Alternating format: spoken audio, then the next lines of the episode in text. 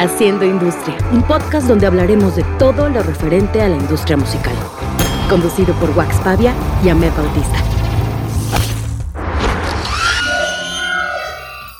Nuestro invitado. Eduardo Chavarín. Director creativo, diseñador gráfico, cofundador de la marca, NACO. Ha trabajado con marcas como Coachella, Levi's, Pepsi, Molotov y los Tigres del Norte. Bienvenidos todos a este episodio número 14 en la cuenta consecutiva por el episodio número 2 de la temporada 2, que está arrancando con fuego. Me emociona mucho presentar a mis invitados, pero primero, obviamente, a mi co-host, al señor Joaquín Pavia, el Wax. Bienvenido. Buenas noches, buenos días, ¿cómo están todos? Me da mucho gusto saludarlos en este segundo episodio de la segunda temporada de Haciendo Industria. Hoy estoy muy feliz, estoy muy emocionado. Mandalorian me tiene demasiado extasiado, la verdad. Ya, ya se nos va a acabar la temporada, pero, pero estoy muy, muy, muy, muy feliz. Aunque, aunque el 2020. Nuestra telenovela. Sí, fíjate que es como ese respiro del 2020, del final del 2020, lo que nos hace feliz. Nuestra telenovela de los viernes. Telenovela intergaláctica western. Así es. Me encanta. Y bueno, hoy les vamos a dar dos noticias que están bien chingonas. Pero cuando, antes de llegar a las noticias y de clavarnos en esas cosas, eh, quiero presentar con mucho orgullo, que es un honor tener con nosotros, a, yo creo que hay pocas personas que consideramos como héroes nacionales y de esos mexicanos que se han ido a otro país, de esos mexicanos que han ido a otro país a romperla y que todos decimos, es mexicano, y es mexicano, ¿eh? Pero yo en mi historia personal, que hoy platicaremos seguro varias de las anécdotas, eh, para mí es de verdad un privilegio platicarlo y considerarlo como un mentor, un ídolo, pero además un amigo y colaborador del colectivo de Mercadorama. Entonces, con nosotros el día de hoy, el campeón, creador de la primera marca de streetwear en México, que fue Naco, colaborador de festivales cabrones, como Coachella, como Stagecoach, como Corona Capital y como otros 300 de los que vamos a platicar hoy. El pionero de la merch oficial en México, aunque probablemente nunca hablamos de eso, pero el pionero de la merch oficial en México y magno diseñador de 500 mil colaboraciones con 500 mil marcas, don leyenda Eduardo Chavarín. Bienvenido al capítulo. Gracias, gracias. Me va a salir carísima esa intro, ¿ah? Hay que grabarla. Me la voy a llevar a mis, me la voy a llevar a todas mis entrevistas juntas. Este, de que, trabajo. que te salga como, como cuando los luchadores sacaban así la canción de Guns N' Roses o algo. Tú tienes que poner esta. And now, Sí. Eduardo Chavarín from Tijuana. Te voy a llevar a viajar Me- conmigo. me fal- como, ya sabes, como James Brown viajaba con un güey que le ponía la capa cuando acababa de cantar. Así, así te voy a llevar, ser. así te voy a llevar a que me presentes en todas mis juntas, güey. Quiero ser tu second. Quiero Exacto, ser tu second. mi esquina, hablando en, mi estas- esquina. en estos. Tu esquina, Sí. en esta terminología del boxeador que tanto te gusta. Sí, y sobre sí. todo se me olvidó decir tu apodo, güey. ¿Cuál? Y que siempre lo digo mal, ¿Cuál- pero es el huracán de Tijuana El o el tor- torbellino de Tijuana. ¿Cómo El es? tornado de Tijuana. No era ni, ni huracán ni Ni torbellino. huracán, ni cabrón, era torbellino, tornado. El tornado de Tijuana, que es un apodo que yo me robé a su vez de un boxeador de Tijuana, pero me encanta, sí, el boxeo y los, apo- y los apodos de los boxeadores son legendarios, pero sí. Te tengo que contar un fun fact, bien cabrón, que no sé si ya lo hemos platicado tú y yo, mi guaxito, pero de esas llamadas largas, donde tú y yo dijimos, no mames, esto se tiene que convertir en un podcast, Chavarín, en una de estas llamadas largas que nos echamos, fue el primero que me dijo, güey, estas conversaciones deben irse a un podcast, deben irse a un podcast, deben irse a un podcast. Entonces, cuando tú me planteas la idea de hacerlo, quien me ha metido el Inception era Chavarín. Y yo con toda la pena, que ya sabemos que parece que no y parece que tengo una personalidad que al contrario, que le gustaría hacer esto, toda la pena se me fue quitando porque los dos, que los quiero y los admiro un chingo, me dijeron, güey, ya, esto, esto es un podcast, esto es un podcast. Entonces hoy como que se cierra un círculo muy bonito porque finalmente esta idea surgió con él y ya lo queríamos tener desde la lista inicial estaba, pero qué chingón que se logró. Así es. Sí. Yo, yo, quiero, yo quiero preguntarte algo, Eduardo. ¿En qué momento? Porque al final todos, todos tenemos esta parte nerd eh, en nuestro interior. ¿En qué momento te das cuenta que, que ese gusto, esa parte eh, que te gusta de, de- de- de la cultura pop y de todo, lo puedes llevar a la industria musical, a- a- hacia, esos, hacia esos lugares? Sí, fíjate, eh, como para dar un poquito ahí de contexto, ¿no? Nací y crecí en Tijuana y, y, es un lugar ahí como muy privilegiado. Bueno, ¿no? Nací en el 75, entonces digamos que a principios de los 80 ya tenía más o menos uso de razón y todo eso, ¿no? Como que ya medio le entendía poquito. Este, y era un lugar muy privilegiado, pero obviamente no había internet ni nada, pero era un lugar que que pudiera decirse, sí tenía internet en el sentido de que te llegaba mucha información de Estados Unidos, entonces vivías lo, lo, de dos mundos, ¿no? Mi papá es originario de Nayarit, entonces en mi casa pues escuchábamos José José y Julio Iglesias y todo eso, pero también lo que sucedía en San Diego, ¿no? Escuch podías escuchar las radios de rock o de música alternativa de San Diego y así. Entonces mi papá también tocaba como música de los Beatles y cosas así, entonces como que teníamos esa esa dualidad y, es, y, la información que venía de ambos lados, entonces siempre fue un lugar como muy especial. Yo desde chavito fui, era bueno como para dibujar, o no sé si era bueno, pero me gustaba. Y mi papá vio eso y desde muy chavito me lo empezó a inculcar como a decir, oye, esto puede ser como una profesión, ¿no? y me compraba libros de arte y me acuerdo que me pagaba por mis dibujos, como me decía, si me haces un dibujo te doy un dólar o algo así. ¿No? Entonces me lo inculcaba, me lo inculcaba, me lo inculcaba. Y yo creo que también me lo inculcó como una profesión y, me... Y mi papá me hablaba de logos y me acuerdo que, que me decía, no, hay gente que cobró mucho por ese logo o así. O, me acuerdo que hacíamos así como cuentas y me decía, imagínate que le hubieran dado un penny a esa persona por ese logo cada vez que lo usan o una cosa así, ¿no? Entonces como que me lo inculcó. A lo mejor también fue medio estrategia para decir, no se quiere hacer escultor o algo así como donde es más difícil ganarse la vida. Entonces como que dijo, si, le va a dar para el arte, que lo haga como de una manera más como comercial, ¿no? Entonces crecí con mucha música y crecí con ese lado del dibujo y el arte. Y, y, este, y bueno, los 70s, los 80s estaban, eh, pues había mucho arte de discos, ¿no? Había muchos, muchas tapas, muchos, muchos, muchas tipografías increíble, parte de lo que yo... Y era la época del vinil, del vinil El arte y de, grandote. Y de esas, ¿no? Tapas legendarias. Entonces, mucho de lo que yo hacía era también era trazar los, los logos, los de Ozzy Osbourne, de ACDC, de todo, que tiene unas tipografías bien chingonas que hasta la fecha ¿no? Este, se mantienen muy chingones, todo el mundo lo sigue parodiando, imitando, ¿no? Metallica, Judas Priest, o sea, a veces ni las bandas, ni había escuchado la música, pero, pero me llamaban mucho las tipografías y así, entonces desde entonces empecé como a, a tener ese, ese, ese gusto. Te tengo ahí dos preguntitas. Sí. Uno, ¿cuál fue el primer disco que te acuerdas que eras consciente de que lo tenías? Ya sea porque lo compraste o porque llegó a tu casa. Y dos, ¿Qué número de hijo eres? Y si eso tuvo una influencia en tu gusto musical en esa época. Mm, mira, soy, soy el del medio, tengo dos hermanos, ¿no? Este, hombres, y los dos son muy musicales también. ¿No? De los primeros discos que me acuerdo en mi casa, fíjate, teníamos el soundtrack de Star Wars, el, el como, ya sabes, la música de de la película en vinilo. Entonces, claro, sí, el score. Le pedí, entonces el score y, de, y, de muy chavito me acuerdo que le pedíamos a mi papá que nos lo pusiera porque era el de Star Wars. Me acuerdo que había eh, el, disco de Divo y me llamaba mucho la atención por los cascos que tenían, se me hacía muy cool. Claro. Entonces esos eran de los primeros discos. Y luego mi mamá tenía un hermano que falleció este, que era como el tío buena onda, ya sabes, y él tenía los de Zeppelin, los de Floyd y todo eso, y, era como el tío que, que, nos dejaba escuchar música cool y nos decía, no le vayan a decir a su mamá que les puse esto, ¿eh? Este, entonces escuchábamos mucho Vengan aquí a escuchar la música del diablo. Exacto, justo, tal cual. Entonces escuchábamos ahí, eh, ¿no? Dark Side of the Moon, The Wall, Led Zeppelin 4, Houses of the Holy, todo eso. Entonces, pues sí, la verdad, mucha música por, por muchos lados, muy chingón. Justo, justo, para hacer un paréntesis y que la gente nos entienda, porque nos están escuchando seguramente muchos chavitos nuevos que están queriendo entrar a la industria musical. Ese es nuestro target, ¿no?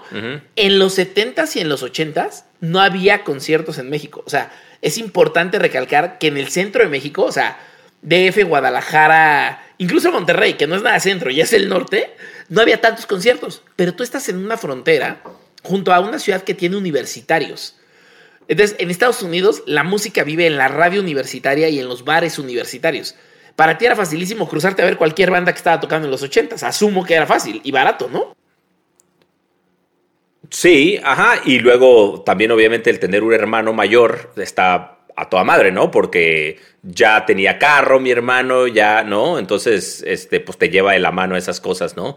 Este, cuando a veces hasta todavía no te toca. Mi primer concierto, yo creo que hubo un par en Tijuana, este, no sé, creo que Mecano por ahí, alguno de esos, ya sabes, pero así como primer concierto de, o sea, me tocó ver a Billy Idol como cuando tenía 15 años a lo mejor, ¿no? Y le abría Faith No, Faith no More en su primer disco, ¿no? Pues está bien chingón. No, no, no, O sea, a ti te vuela la, la, cabeza, o sea, en el Sports Arena, no sé, 10 mil personas en San Diego y todo, pues está toda madre. Qué cosa.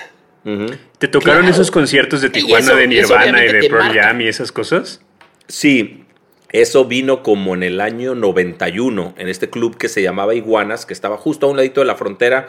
Y yo creo que lo hacían para, como obviamente no la, la mayoría de edad en Estados Unidos es 21 años, en Tijuana era 18 y el que trajera 10 dólares en la mano, pues hasta de 14 podían entrar, yo creo, ¿no? Entonces, pues ya sabes, estaban... Welcome to Mexico. Estaban muy relajadas las autoridades.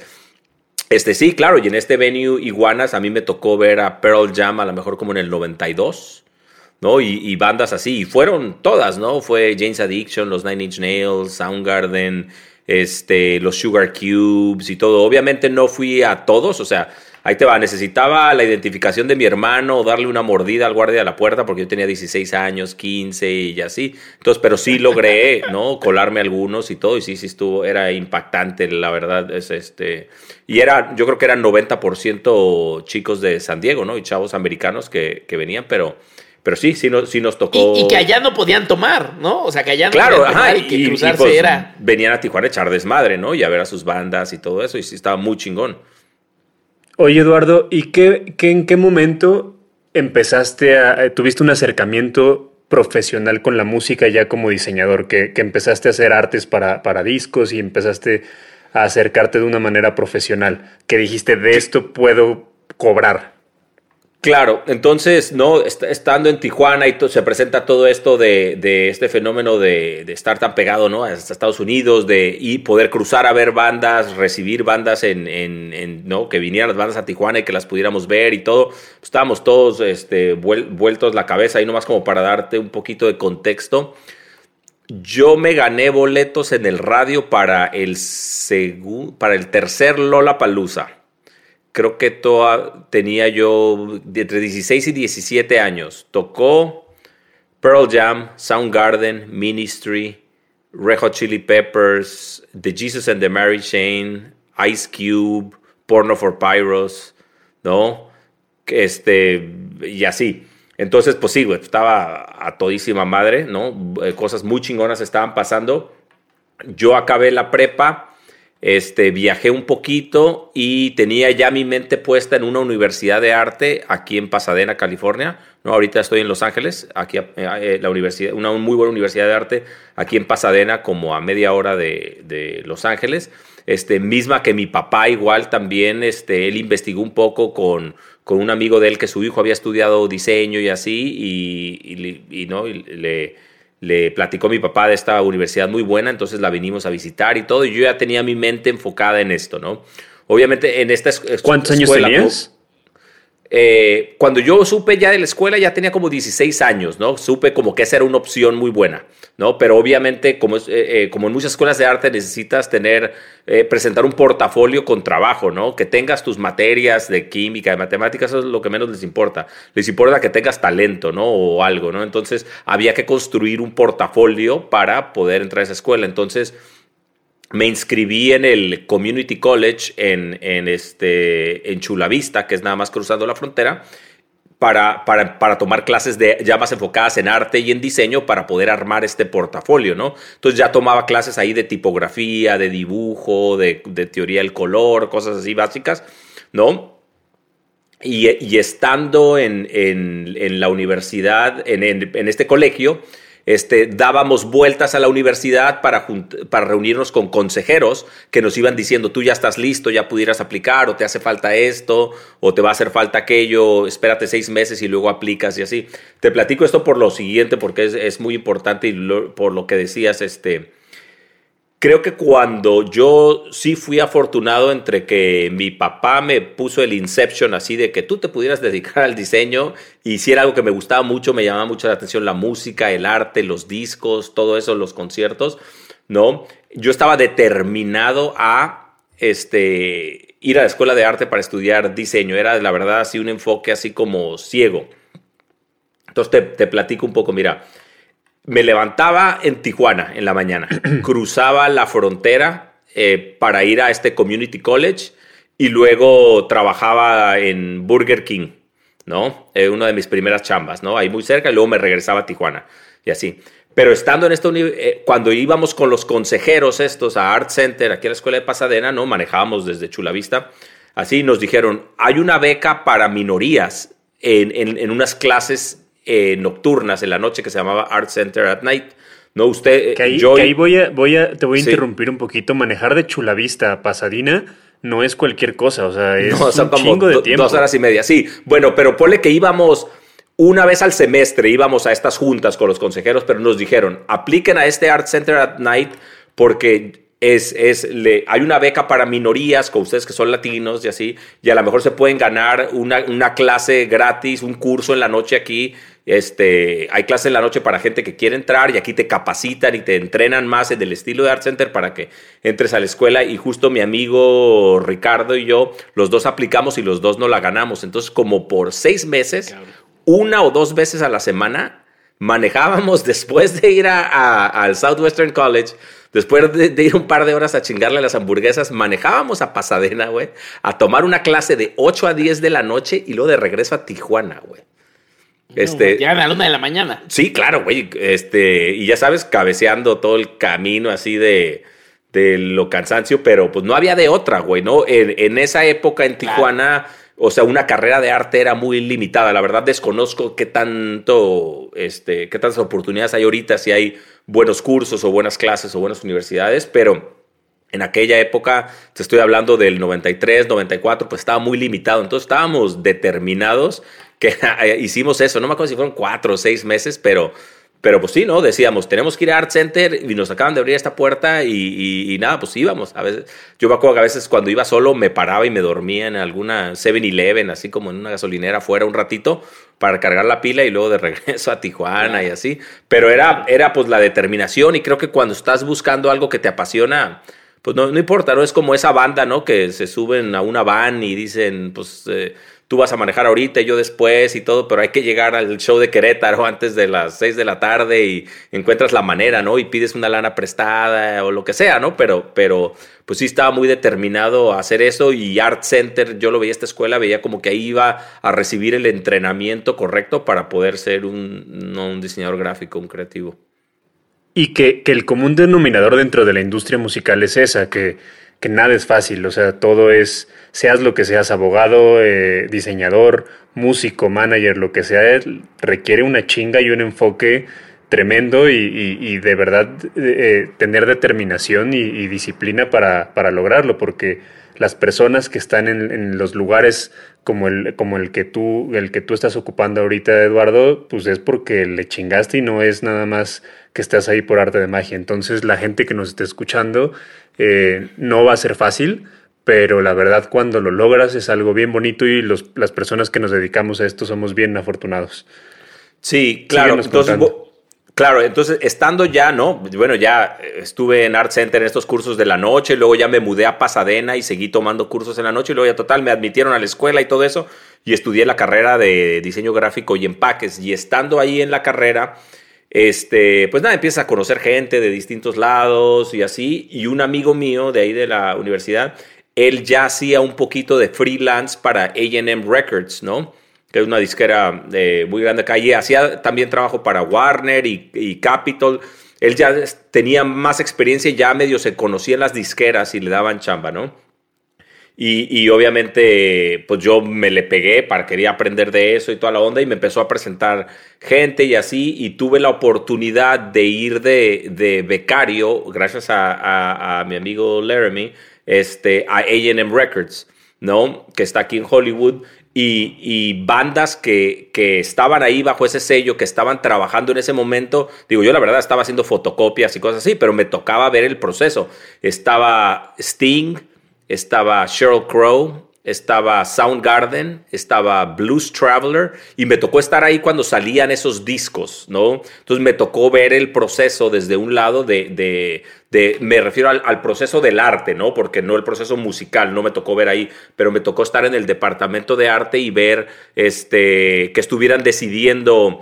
Eh, mira, este va a ser el concepto para las fotos y mira, ya llegó la vestuarista, mira, vamos a ver lo que se va a poner Sheryl Crow para sus fotos o que llegaran las fotos y que las calificaran y que dijeran, mira, eh, hay que retocarle esta ruguita, esta sí sirve, esta es una posible portada, ¿no? Y ver cómo aventaban 30 logos, ¿no? De cómo va a ser la siguiente imagen. Así entonces me tocó observar esos procesos que fueron, quizá yo creo, la última oleada de un departamento creativo de una disquera hecho y derecho, ¿no?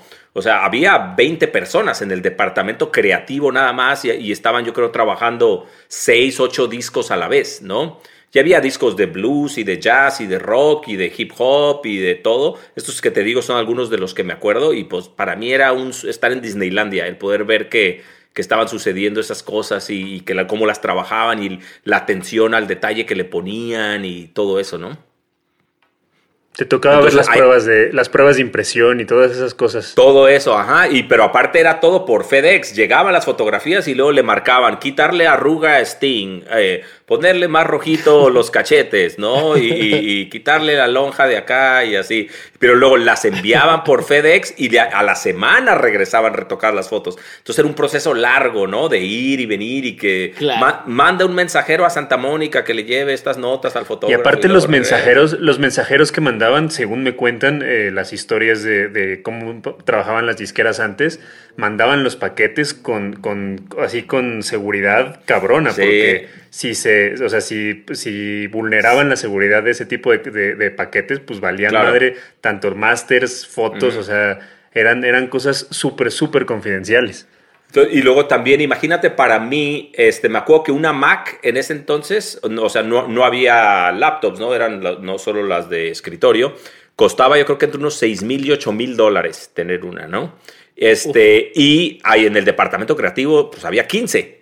Entonces, y nosotros teníamos llave del departamento creativo de AM Records y nos íbamos en la noche, nos metíamos a hacer nuestras tareas. Teníamos. A darle exacto. Una hoja impresa en, en, doble carta, ir a un lugar a que te la impriman costaba 12 dólares o 15 y ahí teníamos todas las impresoras, o sea, imprimíamos cientos de dólares gratis para nuestras tareas y nuestras cosas. Entonces, obviamente tomábamos ventaja. Y me una vez nos cachó la directora de arte, llegó en la madrugada y, se le había olvidado algo, no sé, y nos agarró, pero así en las compus, con los refrigeradores abiertos, tomando las Coca-Colas y todo. Y nomás, digo, no nos regañó, nomás nos dijo, me limpian todo antes de que se vayan. Pues entendió que pues estábamos en la lucha, ¿no? Este, y ahorita, y ahorita un, y ahorita un adolescente, perdón, voy a hacer una acotación y los voy a regañar. Ahorita los chavos, los adolescentes así quejándose, tienen internet, tienen cursos gratis en YouTube, tienen chingos de cosas y, quejándose de ah, no, no mm. puedo, está muy difícil la cosa. Perdón, pero no mamen. Adelántame. exacto, exacto. Oye, ¿y qué pasa? después de estos internships, ¿no? Como de estas eh, becas de trabajo, ¿qué es lo que llega primero? Porque en la historia de los que no te conocíamos en esa época, para nosotros llega primero el diseño, el diseño de playeras y así. Pero para ti, ¿qué llega primero? ¿Hubo trabajos pagados por música, o sea, con temas de música y diseño en esa época? Sí, ahí te va. En AM Records me pagaban el, el mínimo por ir a trabajar así. Y luego se acabó como mi etapa de becario y luego como ya perdón, Eduardo, ¿y tú ya vivías en Estados Unidos o seguías viviendo en Tijuana y trabajando? No, no, no. Aquí ya, ya había entrado a la universidad acá, en, en, Pasadena. O sea, ya me había mudado, hice todo el proceso de que me aceptaran. Ya, no sé, ya iba a lo mejor en cuarto semestre, quinto semestre de la carrera, ¿no? Y ya empezaba a ir ahí como becario y eso. Y este y, sí me pagaban un poco ahí y luego cuando se acabó el proceso de becario, como ya me conocían, ya me daban trabajitos de freelance pagados. Este, hice muchas cosas ahí. Yo creo que sí duré como un año y medio con ellos, ¿no? Trabajando. Y luego algún director creativo de ahí, no sé, se iba a Warner o a Capitol Records. Entonces ya te llevaban ahí con ellos, ¿no? Y te pasaban chambitas así. Me acuerdo que hice por ahí, o sea, de las cosas que a lo mejor sí vale la pena, como me acuerdo que hice un sencillo para Soundgarden, para esta canción de Burden in My Hand de, Down on the Upside, creo que es el disco, ¿no? Hice un sencillo para esta banda Lush, ¿no? Que era eh, bastante famosilla ahí en los noventas y cosillas así. Este, padres, ¿no? Como cosas así más rescatables que sí se publicaron y sí vieron la luz. Y obviamente mucha chamba de, de, talacha, de producción, de diseño, ¿no? Y una directora creativa ahí muy, muy buena onda, su esposo es, es ingeniero de sonido le había vendido un, equipo de sonido a Gustavo Santaolalla y Aníbal Kerpel, los productores, ¿no? Entonces esta, esta, chava me dice, ah, mi esposo conoce un productor latino que a lo mejor lo has oído mencionar, que le, les vendí un equipo o algo así, ya se hicieron amigos y cotorrean. Un día deberías de venirte con nosotros para que los conozcas y no sé qué. Este, y por ahí, por medio de ellos, conocí a, Gustavo Santaolalla, ¿no? Y ¿Cómo qué año fue este? Hijo, me acuerdo que fue cuando, muy cerca de cuando salió el primer disco de Molotov, donde jugarán las niñas. ¿Qué año habrá sido? Ya. 97, como entre 96 y 97, ¿no? O sea, que era como el, apogeo de Gustavo como productor de, la música latina. Sí, ajá. Entonces, porque me acuerdo que una de las primeras veces que de las primeras veces que, que, nos tocó cotorrear y echar una chela fue la primera vez que vino Molotov a, Estados Unidos a tocar en un House of Blues, ¿no? Entonces yo creo que por ahí, ¿no? Eh, este... nos dice el señor productor que fue en 1997. Ah, muy bien. Entonces sí, por ahí. Gracias Luis Pérez, gracias, gracias. Entonces yo creo que por ahí los conocí como con el 96, 97 y nos hicimos muy buenos amigos y, empezamos a cotorrear y y, este, y ahí me empezó a invitar Gustavo, ¿no? Me dijo, oye, este, tú haces diseño, ¿no? Y trabajas este, con AM Records y todo. Este, estoy montando yo una disquera que se llama Surco, que vamos a necesitar trabajo. ¿Por qué no vienes y, platicamos? Porque hay que hacer bastantes cosas y así, y así nos empezamos a, a, a conocer y em, hicimos mucho trabajo juntos. Que Surco fue de las primeras disqueras independientes en Latinoamérica. Cabe destacar. Sí, claro, Surco, bueno, Surco era parte de Universal Music, ¿no?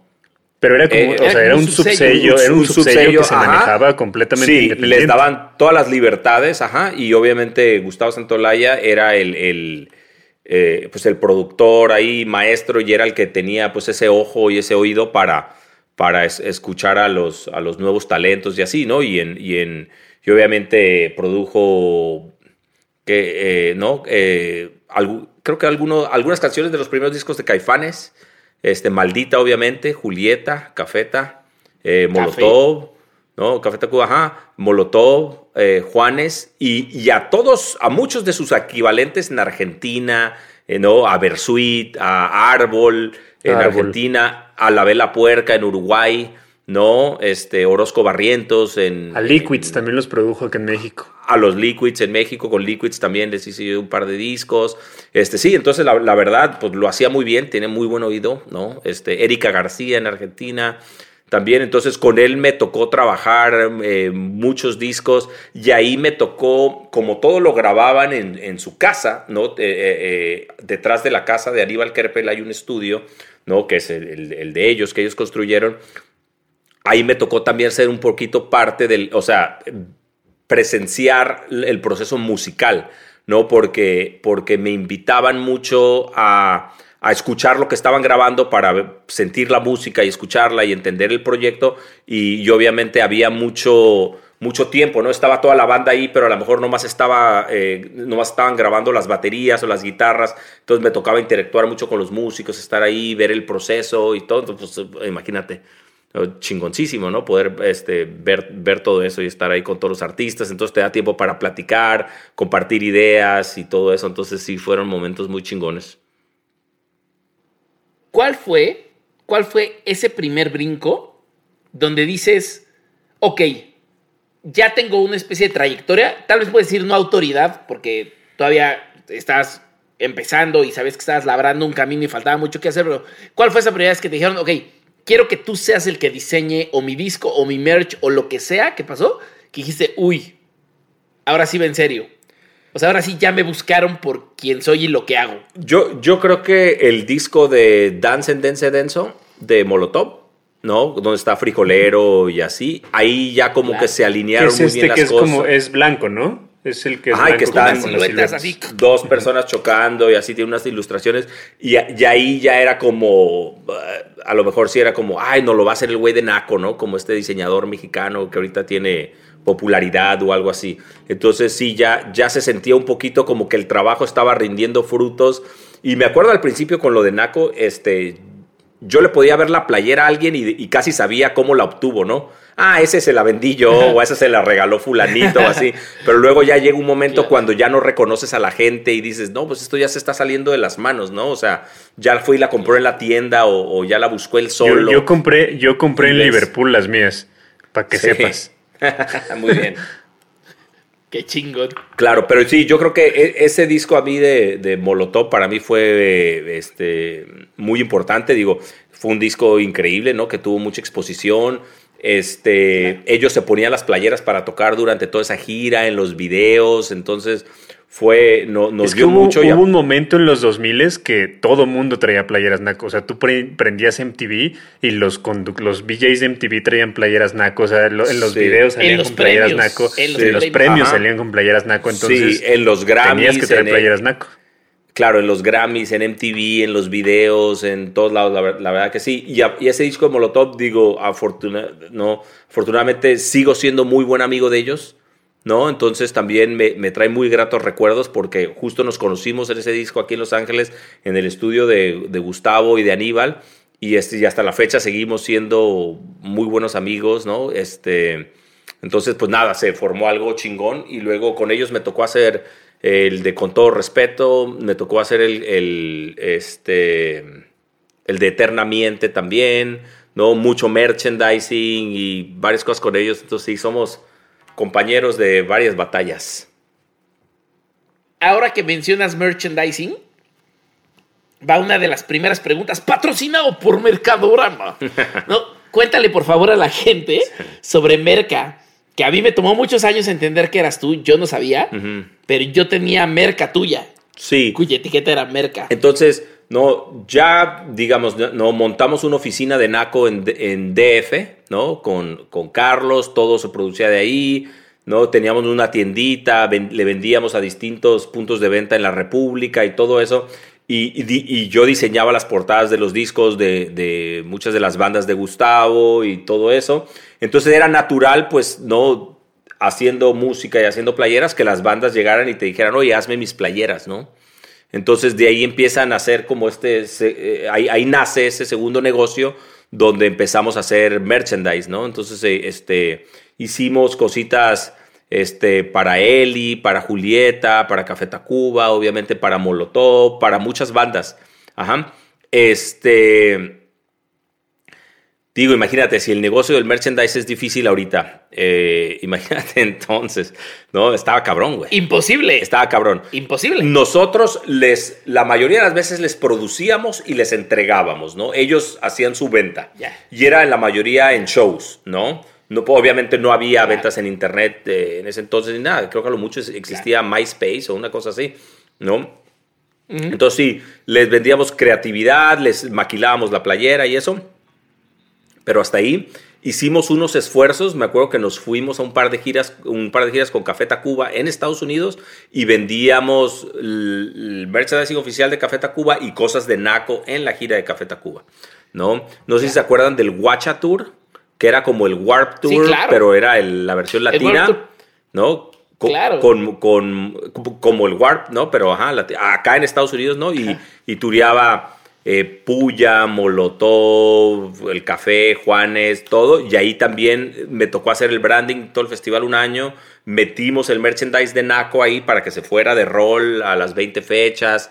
Y todo era de Vans también, creo, como igual que el Warp, ¿no? Ya. Este, Ya, ok. eh, entonces también, como hacíamos esfuerzos así para, pero sí, el, el, el merch de la banda latina, pues sí estaba muy, muy patito y obviamente este, pues amenazado ahí por mucha piratería, ¿no? Y, en, en, cuestión eh, de, lo que sigue, porque también hay, hay veces que, que, te quedas en la zona de confort y ya no sigues avanzando y no es tu caso, o sea, eh, ¿qué, ¿qué, es lo que estás haciendo el día de hoy? ¿Qué es lo que sigue de, Eduardo Chavarín? ¿Qué es lo que, lo que está haciendo Eduardo Chavarín en el 2020 y qué viene para, para, para ti? Claro, este, mira, creo que no...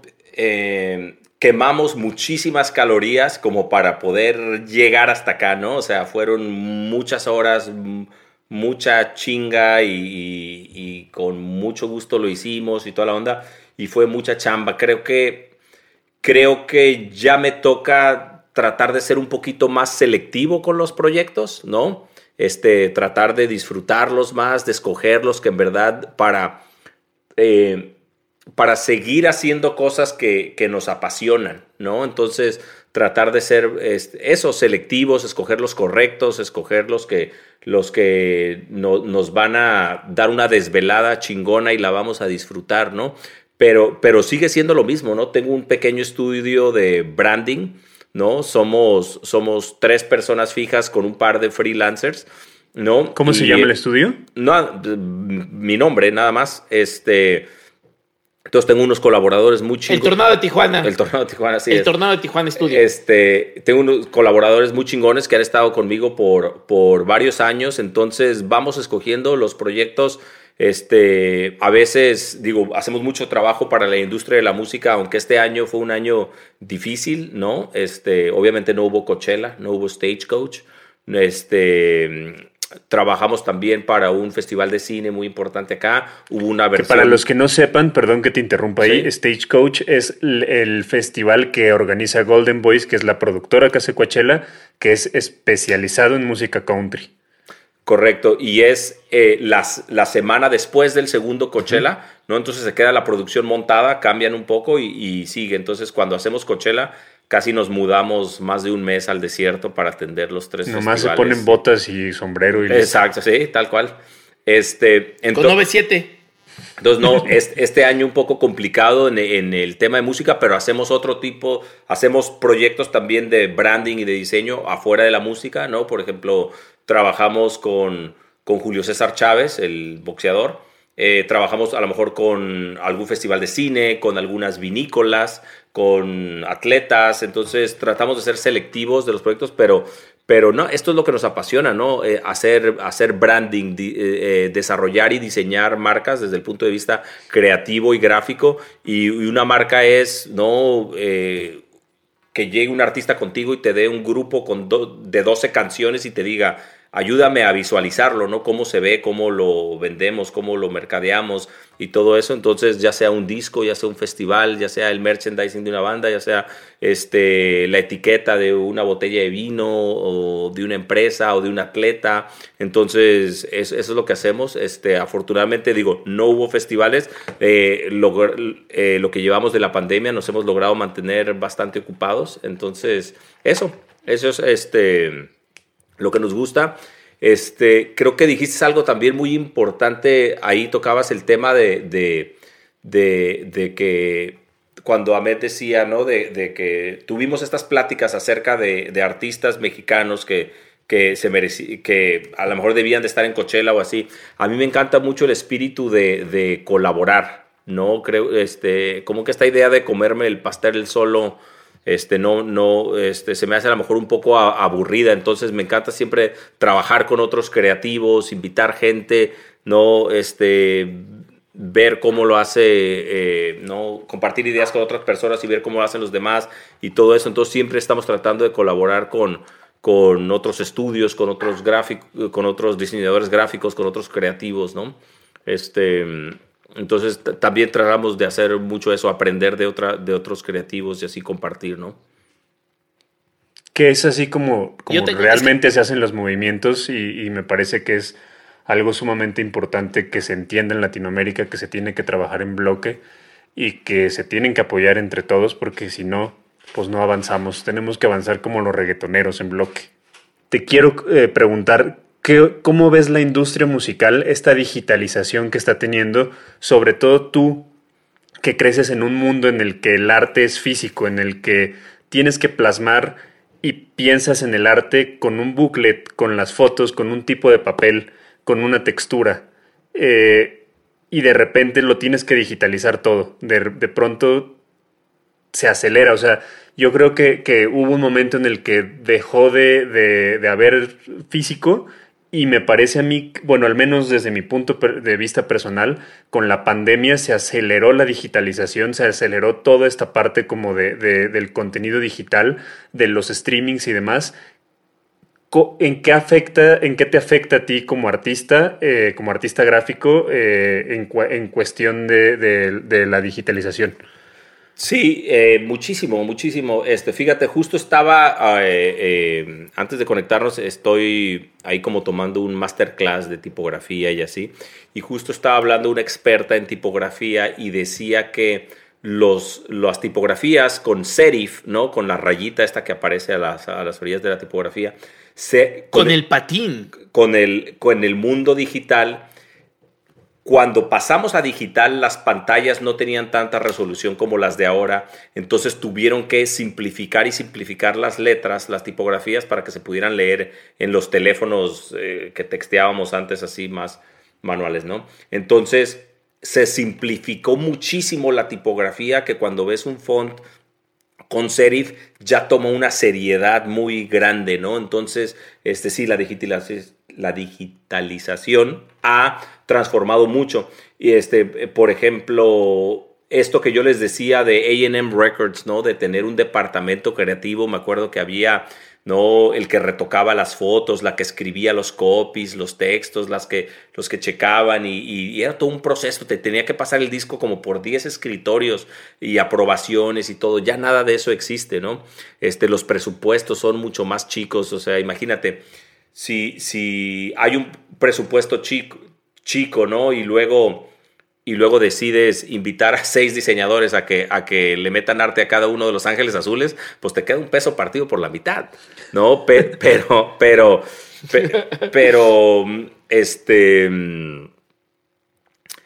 pues sí, la música se ha vuelto no quiero decir que completamente eh, amor al arte, ¿no? Porque, porque todavía hay cosas muy padres, ¿no? Creo que por, por otro lado están regresando los vinilos y hay, ya hay toda esta parte muy chingona, pero, pero sí, ¿no? Se ha sufrido demasiado en todos los sentidos, en, en, en el que tienes que pensar en, en, espacios pequeños para el móvil, ¿no? Este, en que ya no hay los presupuestos y aparte ya no tienes que diseñar tanto si no van a imprimir un disco, ¿no? Ya no tienes que hacer el booklet, cuadrar todas las letras y esto y el otro. Entonces, pues sí, sí está... Eh, sí está cambiando mucho y definitivamente sí, sí ha, afectado. Te has, o sea, como, como ahorita que ya está digitalizándose todo, eh, también lo piensas como, como otras herramientas, como llevar la música hacia el VR, hacia los videojuegos, hacia otras, otras, eh, otros elementos. O sea, ¿sí, sí te, gustaría aventarte hacia esos lados o, te gusta más como la parte de, merchandising, de, serigrafía, de carteles, de, arte y, y demás? Sí, mira, no, hay también, y esto es algo como para los, ahora sí que para los, para los chavos de hoy, si no te modernizas, si no te actualizas con los tiempos, te hundes, ¿no? Y eso es eh, eh, definitivo, ¿no? Entonces sí tenemos que ir hacia allá. Por ejemplo, eh, Gustavo Santaolalla está haciendo original score para videojuegos ahora. Digo, también produce balas. Qué, cosas. Qué, pinche gran original score de The Last of Us por Gustavo Santaolalla, ¿eh? Obvio, ¿no? Entonces entonces, o sea, ese es un gran ejemplo de alguien que, que, sigue al tope de sus capacidades, haciendo unas cosas chingonas, nada más el medio va cambiando, ¿no? Entonces, creo que el que, el que es creativo, el que tiene buenas ideas, buenos conceptos, y si, y si cambias el deporte un poco, ¿no? La disciplina, el, eh, eh, las, las, buenas ideas siempre van a ser buenas ideas, ¿no? La buena música, un buen score, va a ser un buen score y te lo van a apreciar en el videojuego, en la película, en esto o en el otro, ¿no? Entonces, sí hay que irse adaptando, hay que ir creciendo, pero sí tengo mucha pasión por los medios impresos, por arrastrar el lápiz, por la tinta, ¿no? Por sentir el papel y todo eso, sí, sí me encanta, la verdad. te voy a comprometer en este podcast a que tienes que hacer el art toy del tornado de Tijuana. Tiene que existir. Tiene que salir así. ¿Quién, te, quién, te, ¿Quién los ilustró a ustedes? Que se lo aviente. Mike Sandoval. Mike Sandoval. Mike Sandoval. Sí, ya está. Y el güey le dio, le dio pero perfecto. ¿No sabes cómo? O sea, hasta Longshot me escribió. Así de, güey, no mames, te hizo perfecto. Sí, cabrón. sí, estás muy cabrón. Sí, lo amo, lo amo. Sí. Pero pues bueno, Bien. ya Oye, te yo tengo, comprometimos. espérame, espérame, antes de terminar, antes de terminar, espérame.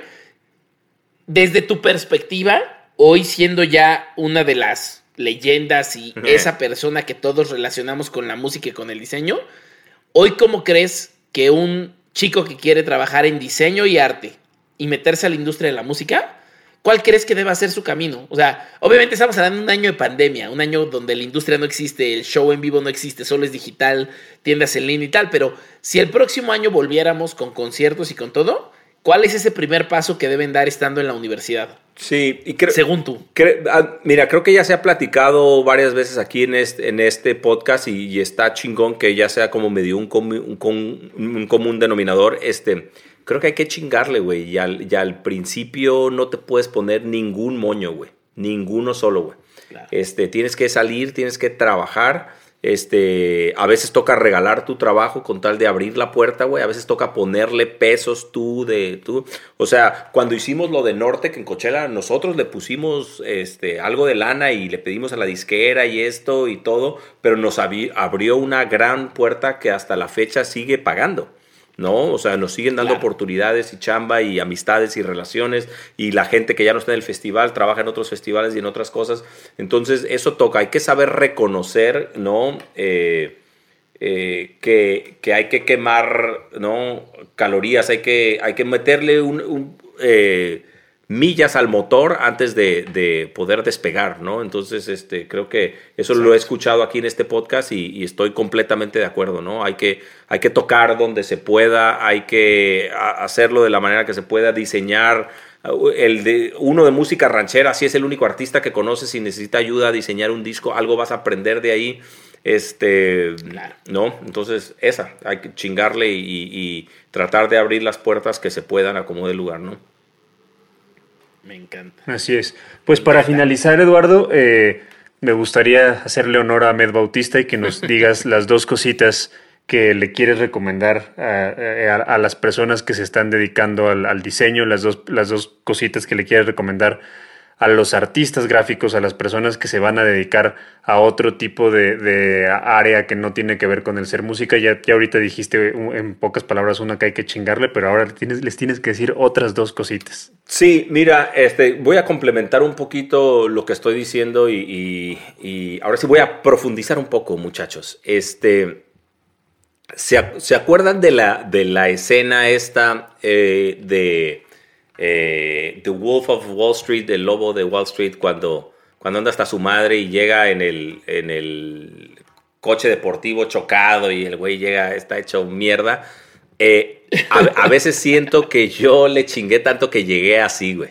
O sea, este, que llegué un poco madreado de tantas desveladas, de tantas manejadas, de tantas chambas gratis y toda la onda. Que está bien, hay, hay que hacerlo. Y, aquí cuando decía lo de profundizar, este, creo que es bien importante que, que nos veamos al espejo como, este, al menos yo hablo como mexicano, creo que como mexicano tenemos muchas cualidades este, de este tipo.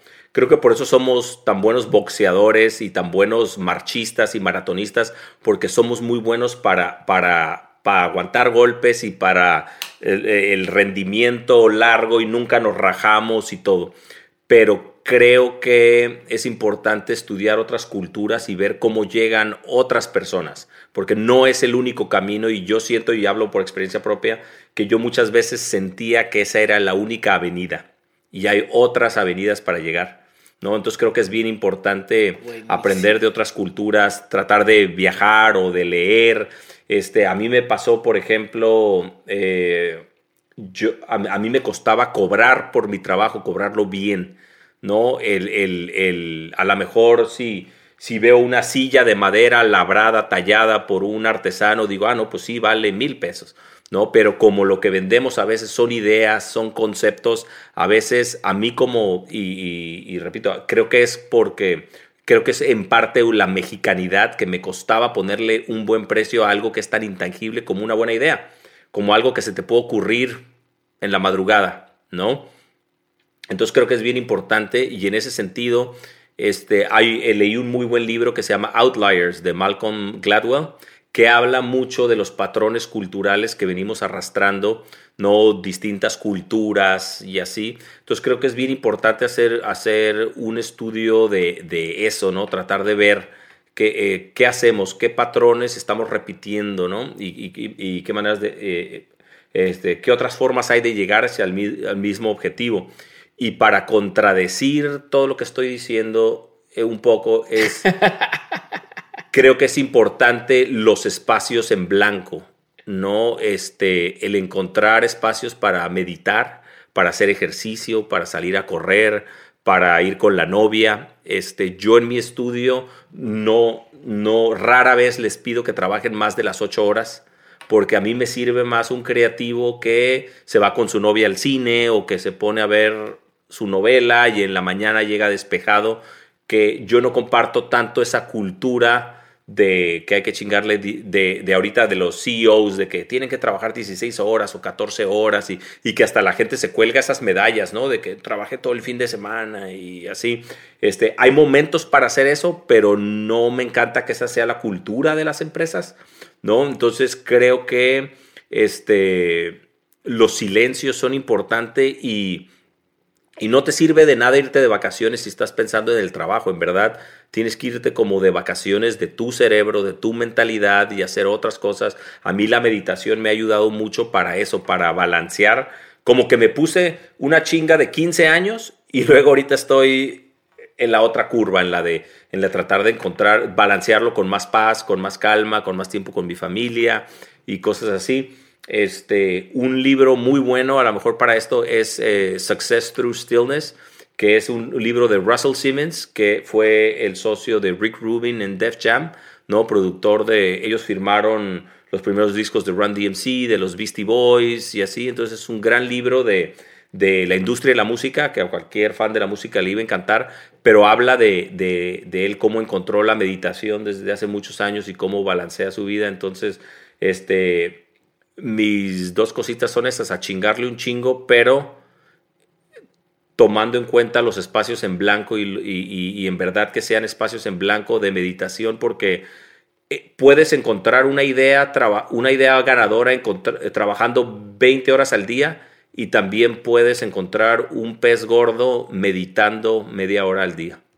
O sea, creo que es como como en los kilómetros que llevo recorridos, como a lo mejor una de las lecciones más valiosas que he aprendido. Me encanta. Qué cabrón. Yo, mis dos cositas, eh, la verdad, la verdad sí me quedé, me quedé pensando en las dos cositas que dijiste y, las voy a tomar mucho, mucho en cuenta. Eh, yo las dos cositas que les voy a recomendar, eh, una es en cuestión de diseño a, los proyectos, a los músicos, sean muy exigentes con la parte eh, visual de sus proyectos. Luego mm. siento que no, les no le ponen la debida atención a la parte de sus logos, a la parte mm. del arte de sus discos, a cómo se ve eh, pues tal cual el, producto que están presentando. Eh, como dice el dicho, el diablo está en los detalles, entonces sean muy, muy, muy exigentes con, con todo este tipo de, de cosas y, valoren mucho el trabajo de los diseñadores y de las personas que, están trabajando para ustedes, porque luego sí pasa mucho de, ah, no mames, es un diseño, ah, ¿por qué me cobras tan caro? Y realmente, como, como dice Eduardo, las ideas eh, pues cuestan y no es como que, nada más por ser una idea no, no te la van a, cobrar o, no vale.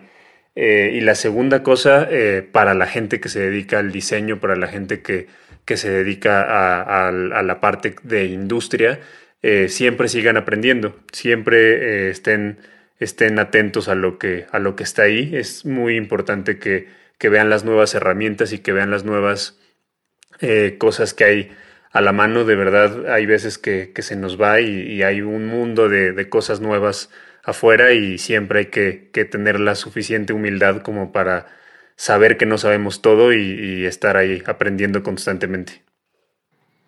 Primero mis dos cositas. La primera es que hagan industria. ¿Qué significa hacer industria? La gente cuando lo ve hoy dice, no mames, claro, es que los Rolling Stones tienen una portada de Warhol. Es que Kanye, que a mí me caga, es un pendejo, pero Kanye tiene a Murakami y no sé qué. Y los Molotov tuvieron a Chavarín. Sí, pero cuando lo, tu, cuando lo tuvieron, iban empezando los dos. ¿No? O sea, a mí me encanta decir, Cardiel tiene a Mike Sandoval. ¿No?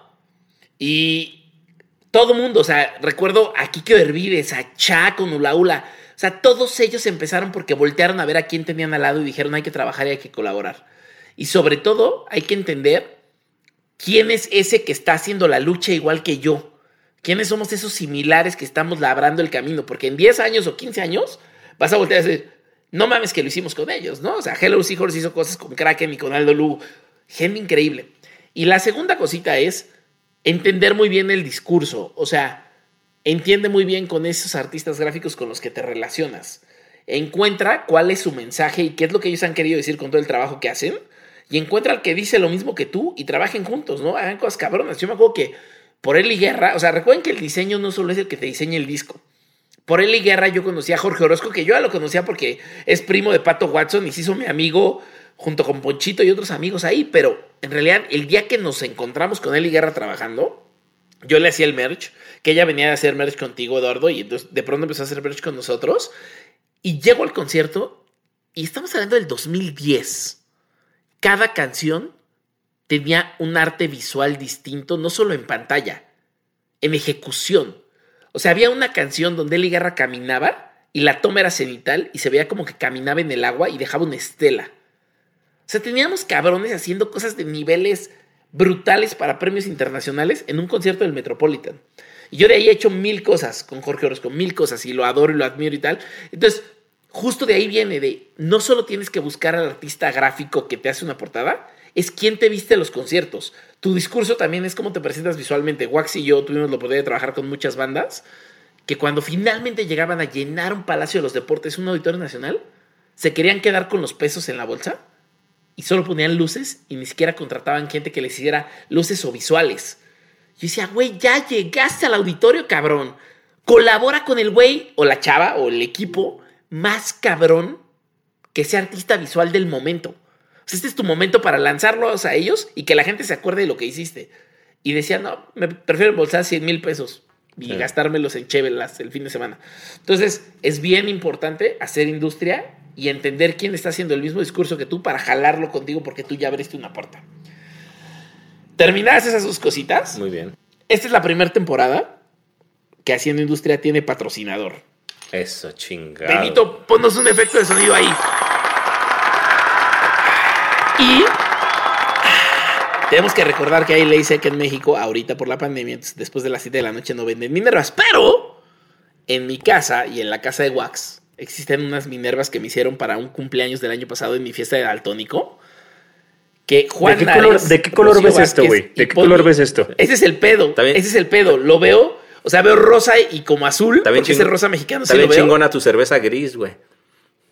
Exacto. es increíble las etiquetas grises que ha hecho todo el mundo. Cabrón.